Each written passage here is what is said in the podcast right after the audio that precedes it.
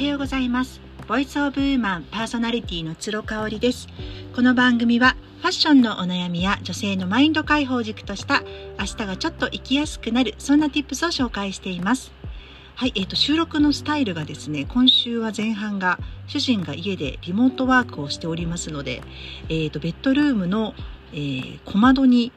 立てかけてですねあの正座をしながら撮ってるっていうねあのそういうスタイルで お届けしています。あの寝て撮ってるっていう時もすごく驚かれたし窓際にねあのスクワットとかしながら撮ってるっていうのも結構興味を持っていただけたのであのシェアさせていただきました。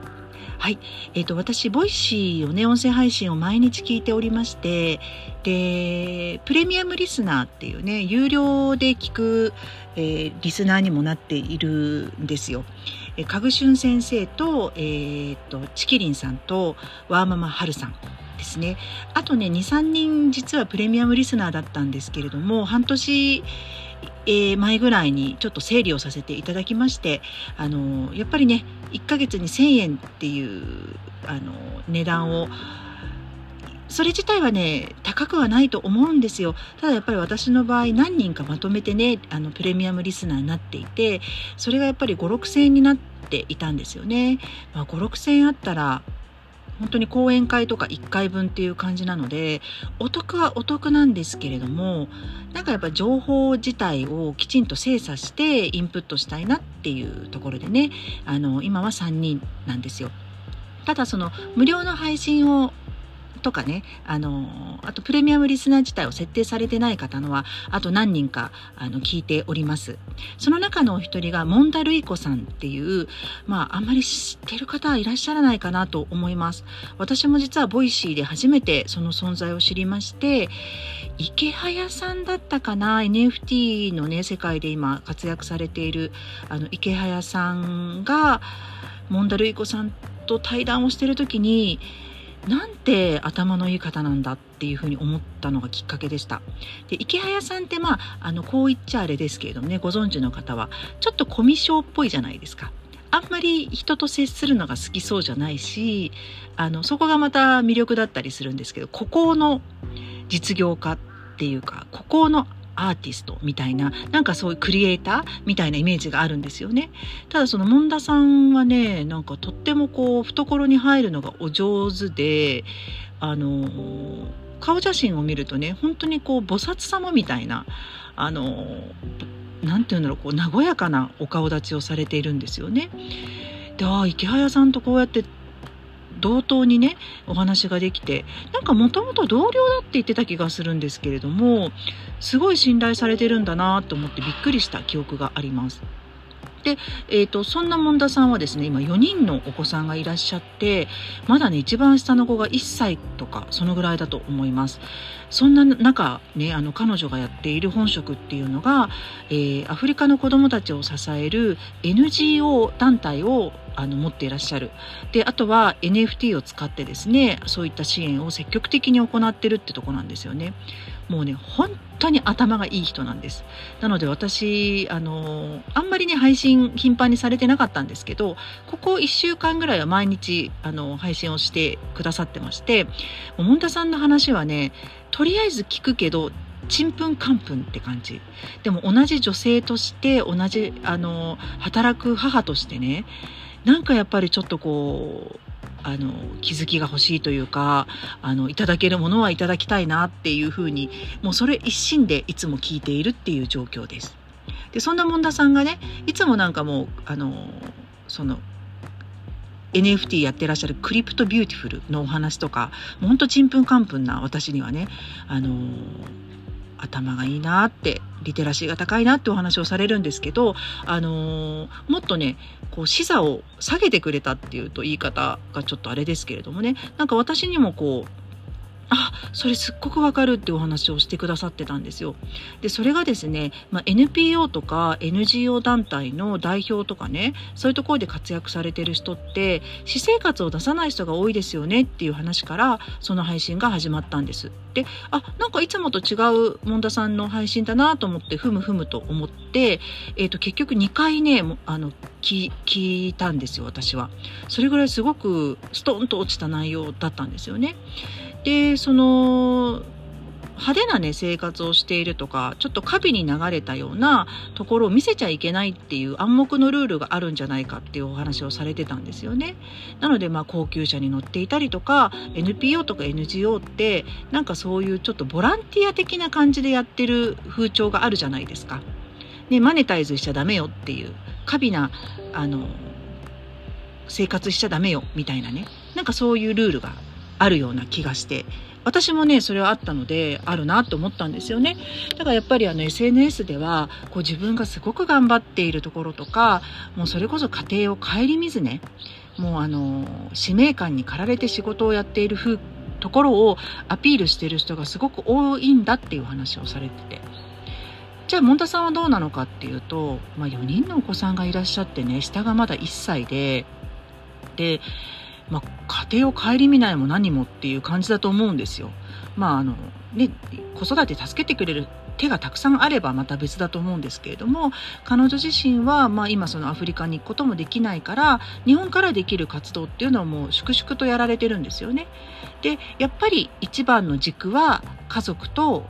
家族その中でも夫と子供たちだっていうふうにはっきりおっしゃってたんですよね。だからそこをこう犠牲にして何かをやるつもりはあの一切ないっていうのははっきりおっしゃっててああこれはねやっぱりこうさすが若い時からね欧米とかアフリカとか世界を見てきてる方の意見だなっていうふうに思いました。やっぱりそのね仕事と育児ともしくは仕事とプライベートとのね両立が難しい女性難しく感じる女性って本当にたくさんいるでしょう。でやっぱりなんか弱者だよね。社会の中で弱者だなってあの差別をされる立場になることが多いなって。思うことがあるんですよ。でフェミニストじゃないですよ私は。あの女性でとして生まれたっていうことを享受するっていうところもすごく存分に感じてるのであのそこはね全然そうは思わないんだけれどもなんかあのちょっと話変わっちゃうんですけどね私あの次男くんって結構変わってるじゃないですかうちって。で、まあ、主人にはもうあの話してるんですけどもうね紐になってもいいかなって思ってるんですよ彼はもう生涯好きなことだけをやってまあ自分でね売れないアーティストとかになったとしても例えばすごくそれに惚れ込んでくれて彼の人間性とか彼の彼自身に惚れ込んでくれた女性が現れてねその彼女がもういいよ私が働くからって言ってくれたらそんなにありがたいことはないよねっていう話をしてるんですよ。で私これ本気で思っていてただ自分の両親とか彼の両親主人の両親には言えないよね何を考えてんだお前はっていうふうに怒られると思うんですよただ私は本気でそう思っていてあの男性が働かなくちゃいけなくて女性は家庭を守るとか男性がねあの女性の稼ぎを当てにするっていうのはすごく浅ましいとかっていう考えは本当にないのよね。でなくなってほしいなっていうふうにすごく思っててあの働きたい人が働けばいいと思うし家庭に入りたい人が入ればいいと思ってるの。でどっちも入りたくないって言うんだったら無理してあの子供を作ったりとかね、うん、家庭に入る必要は全くないかなっていうふうにいつも思ってるんですよね。そうそれで話に戻りますけれども門田さん自体はやっぱりそこはすっごく意識をしているあのなので自己犠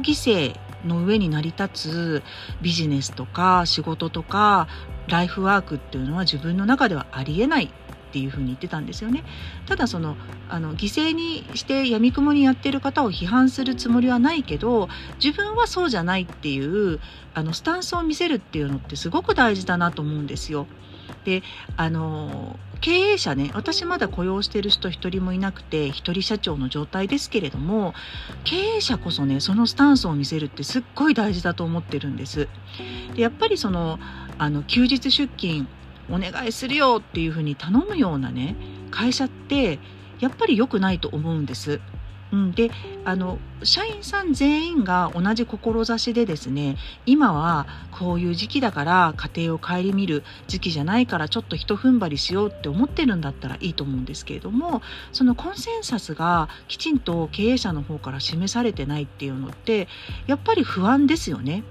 うん、 OURHOME のエミさん私 Voicy もあの聞かせていただいてますし、えーと、夏にはね実際お会いをしてちょっとお話もしましたけれども彼女の Voicy でも言ってました。その時短勤務でねあのすごく働き方を、迷っているワーママさんとかってあのもともとやっぱり上司だったりその上の経営者だったりがケアするべき問題なのになんでねその渦中にいるその人にどうにかしてもらおうとしてるんだと。ね、私がやっぱり家に持って帰ってあのなんていうの？あの時短で終わった後も家に持って帰って仕事をすればいいんだって思わせるようなねそういう職場環境自体が問題なんだっていうのはエミさんがおっしゃっててああ本当にその通りだなっていうふうに思ったんですよね。だから門田さんがあのおっしゃってたのはですね好きでもないことをしていたり自己犠牲の上で何かをすると人って絶対恨みが続くっていうんですよ。恨みが残るっていうんですよ。これも本当にそう思いますよね。あのちょっとね本当にあっちこっち話がいってしまって申し訳ないんですけれどもあの先日ねちょっと私野良猫で子猫ちゃんを見つけてですねおそらくねもうねここ1週間全く姿を見せないのでねどこかに移動したかもしくは保健所に通報されてあのー、捕獲されてしまったのかもしれないんですけどねあのー、いろいろね調べてる時に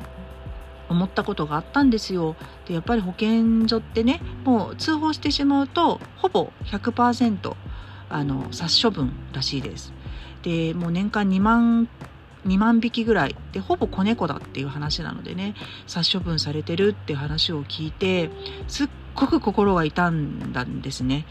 でそういうところでねあの仕事をされてる方々ってねあのどういう気持ちなんだろうって思ったんです。であのもちろん猫とか犬とかが動物が好きな人はつけないよね。絶対つけないと思うんですよ。だからそこはあのどんなご事情があるっていうのはわからないですけれども例えばもう本当に生活のために仕方なくやってる方とか、うん、もうあのそこは割り切って仕事としてやってらっしゃる方もう様々だなっていうふうに思うんですけれども私が個人的にやっぱり仕事として選びたいのは誰かに感謝をされたりですとかあとはあの恨みが残らないうん、恨みを残すような仕事の仕方っていうのはしたくないなっていうふうに思ったんですよね。ちょっとあの脱線しまくってあのすいません。なのでねこの恨みを残さずに何かをするっていうのってすごく大事です。あの仕事だけじゃなくて人間関係においてもそうなんですよね。こんなにやってあげたのに何にも返してくれないんだとか感謝の気持ちとか感謝のお返しとかないんだっていうふうにそうやって恨みが残るようなことっていうのはもうやめた方がいいですよね。なのであの過分な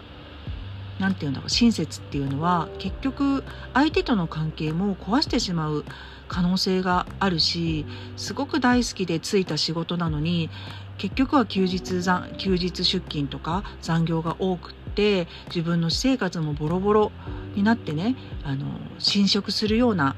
形でこう人生が壊れていってしまったら元も子もないよなっていうのを思いまして門田さんのねあのボイシーを聞いて考えた次第でございます。また皆様のご意見があればお待ちしております。今日も最後まで聞いていただいてありがとうございました。それではまた明日。